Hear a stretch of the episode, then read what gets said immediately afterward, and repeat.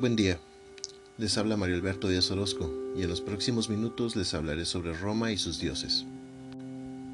Los dioses romanos eran las divinidades adoradas por la cultura romana, antes de que se impusiera la religión judio-cristiana como dominante.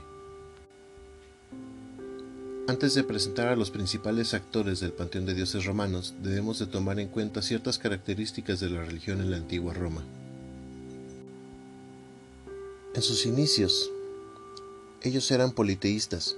Eso quiere decir que adoraban a diferentes dioses.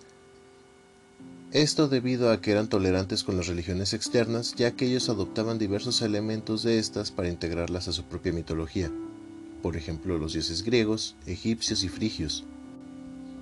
Su religión tenía un carácter contractual, ya que se podía solicitar el favor de un dios por medio de sacrificios a éste, y si el individuo no notaba resultados favorables a sus intereses, podía dejar de rendirle culto a esta deidad.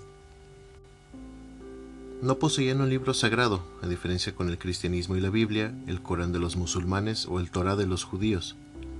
Su difusión se daba por medio de cuentos, poemas y leyendas transmitidos de generación en generación. Al adoptar aspectos de otras religiones, ésta se encontraba en un cambio constante, no poseía dogmas ni preceptos fijos. Los sacerdotes eran elegidos de igual forma que un magistrado. Era un cargo público temporal y no requería de preparación previa.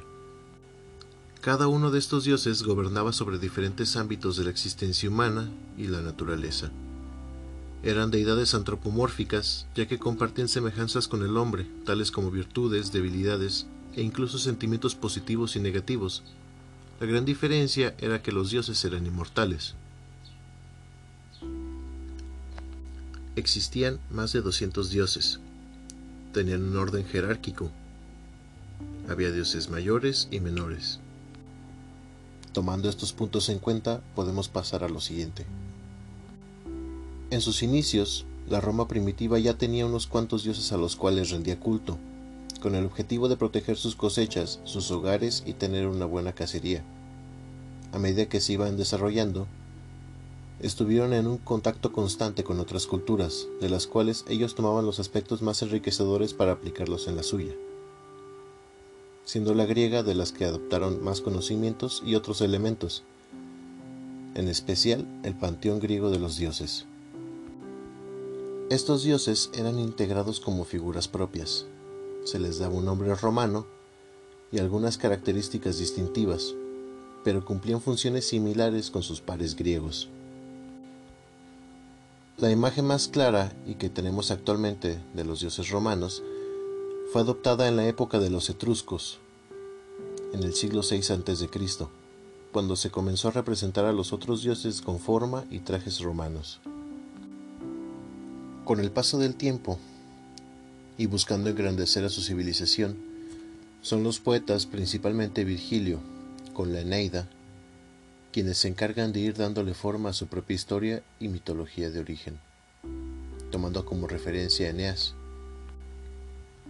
Según la leyenda, Eneas, hijo del príncipe Anquises y de la diosa Afrodita, Venus en la mitología romana, era un héroe de la guerra de Troya, que logró escapar y guió a los sobrevivientes hasta Italia, al territorio de Lacio, donde conocerían al rey latino, y Eneas desposaría a su hija Lavinia,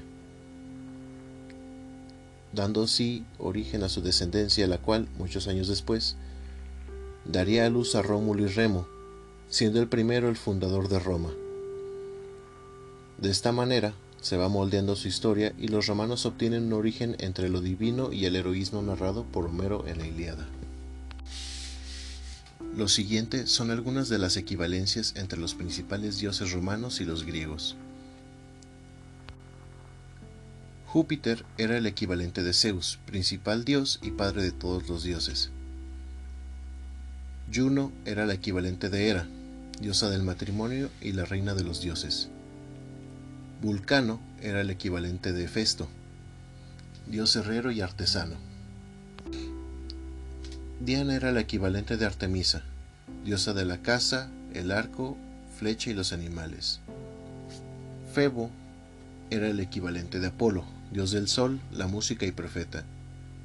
Minerva era el equivalente de Atenea, diosa de la sabiduría, la guerra y la ciencia.